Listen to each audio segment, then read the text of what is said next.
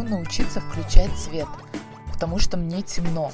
Но прежде мне надо прокачать свои мышцы рук, и вообще пальцы должны быть очень сильными, чтобы научиться нажимать включатель. Ну а до этого, я думаю, что необходимо продышать ситуацию, помедитировать. И вообще, я думаю, у меня травма по этому поводу. Потому что когда мне было 12 лет, моя старшая сестра, когда я включала свет в комнате, сказала, темнота – это друг молодежи, ты что делаешь? И вы знаете, тогда я подумала, что со мной что-то не так, ведь мне хочется, чтобы было светло, но так не принято у молодежи. И, скорее всего, мне придется походить к терапевту, а потом уже э, проработав эту ситуацию, я уже думаю, буду готова. Хотя нет, прежде мне нужно сделать маникюрчик, а потом уже включать свет. Что за бред, возможно, скажете вы? Иди включи свет. Что за ахинею ты несешь? Но этот бред и есть то, что нас сковывает, заковывает и не дает просто взять, включить свет, оглядеться в помещении или в комнате, почитать книгу и заняться вообще полезными вещами о том, что же нам мешает реализовываться, двигаться в сторону призвания, цели, мечты, давайте поговорим прямо сейчас в новом эпизоде подкаста «Пешком постою». Всем привет! Меня зовут Жанель Сариева. И имя этому препятствию или явлению, так скажем, конечно же, страх – а страхов, как вы знаете, ну просто куча, миллион двести тысяч, так скажем, да, быть непонятым, проиграть, потерпеть неудачу и далее по списку. И, как правило, эти страхи рождаются нашим умом и нашими мыслями. Это заставляет нас нервничать, суетиться, беспокоиться, тревожиться.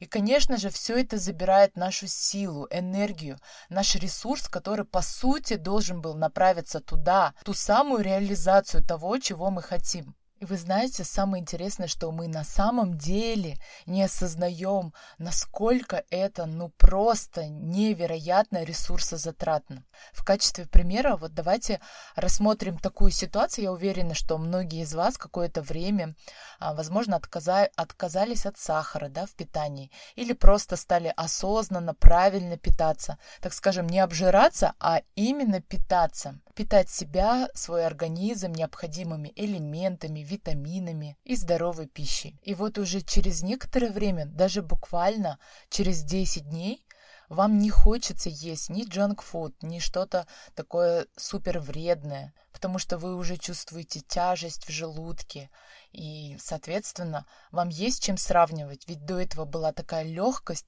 что даже в полуголодном, можно сказать, состоянии вы могли и тренироваться, и делать какие-то другие для вас интересные и полезные вещи. Потому что я уверена, вы знаете о том, что на переваривание пищи мы расходуем где-то около 20% нашей энергии.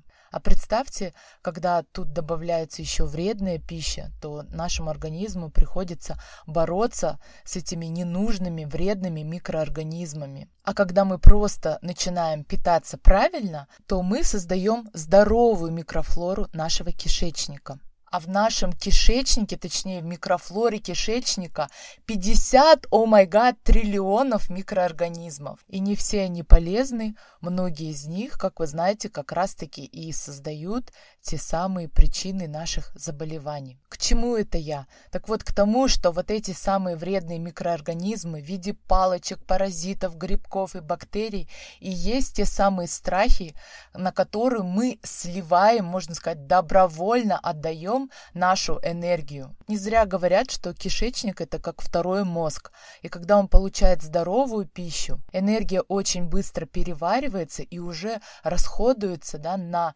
не на борьбу, а на достижение наших целей. И когда тем самым образовывается новая здоровая среда, то есть это тогда, когда все, мусор сгорел, то на этом месте пустоты возникает и вырабатывается новая энергия. И мы уже не тратим время на борьбу с этим болезненным состоянием, с этими страхами.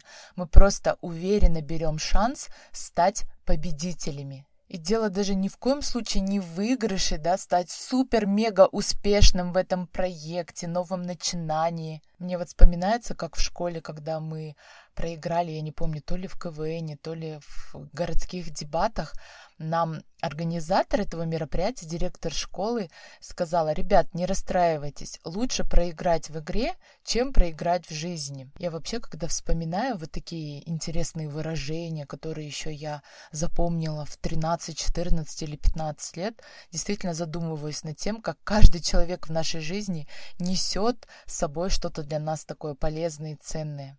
И любое слово может когда-нибудь, вот как сейчас во время записи этого подкаста, просто всплыть в памяти и тем самым послужив достаточно актуальным высказыванием согласно обсуждаемой теме. Потому что не надо ни в коем случае бороться ни с чем, побеждать свой страх, брать себя там на слабо, так скажем, да.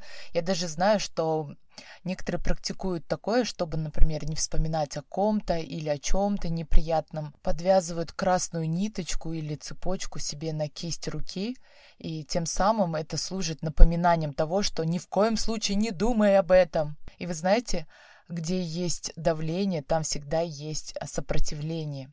То есть чем больше мы будем с чем-то бороться, тем сильнее это будет наоборот окутывать нас и манипулировать нами. Система достаточно умная штука, и с ней бороться бесполезно. Нужно играть по ее правилам. Помните, в одном из эпизодов, а, «Хочу, но ленюсь» называется, я рассказывала о том, как обмануть грамотно, так скажем, тонко наш мозг. И здесь то же самое – Нужно просто научиться контролировать свои мысли, взять под контроль свой ум. Ведь наш этот замечательный, прекраснейший, любознательнейший ум как раз-таки и рисует эти все самые устрашающие сценарии, которые блокируют наши действия.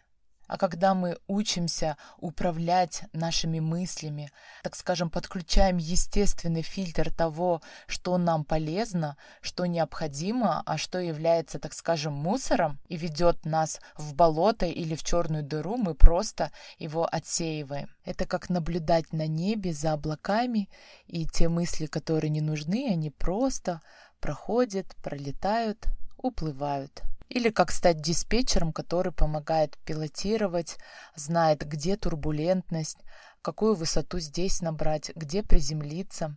То есть стать диспетчером своих мыслей. Это и есть лучше победить в жизни, когда мы становимся хозяевами своих мыслей, занимаем авторскую позицию нашей жизни. И это ни в коем случае не значит, что теперь подконтрольно все.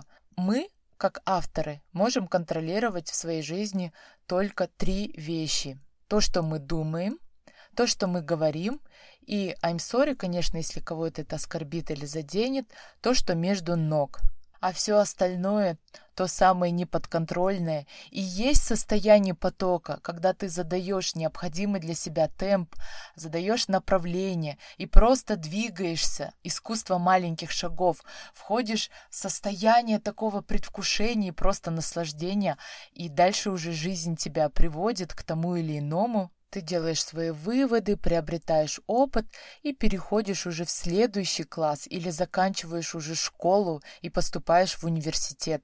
Так как только через действия мы развиваемся и делаем тот самый level up. И чем думать о том, как же мне включить этот свет, а не шибанет ли меня током, а понравится ли мне, что в комнате находится, легче уже пойти и сделать, чем думать о таких простых и иногда абсурдных обстоятельствах. Это как у меня с записью подкаста. А я вам рассказывала эту историю, да, но в итоге, вы знаете, еще же был один нюанс, когда уже, ну все, завтра уже можно стартовать. Ведь мой наихитрейший мозг, он еще ведь нарисовал сценарий, мол, у тебя же нету профессионального микрофона, как ты сейчас будешь записывать? Но я как раз-таки и сказала себе, уж легче ты начни, посмотри, Сделай это, чем думать сейчас, жевать эту жвачку.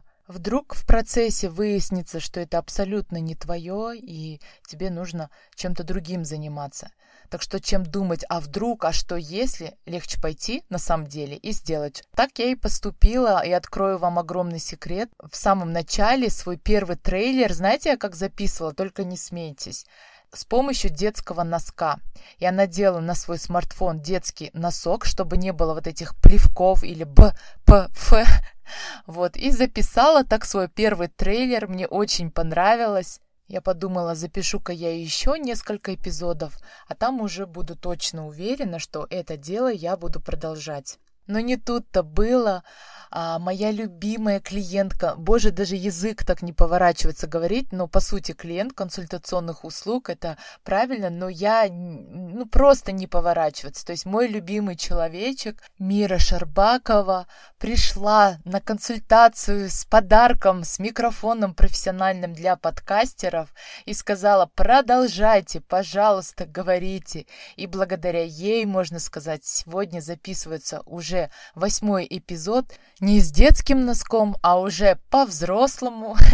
Так что главное начинать, меньше думать, больше делать, а там уже и жизнь свои подарки и сюрпризы приготовит, когда мы просто наслаждаемся, договариваемся с нашими страхами и идем вперед. Главное двигаться в своем комфортном темпе и пребывать в состоянии пешком стояния. Всех обнимаю. Я Жанель Сареева, и вы слушали подкаст «Пешком постою».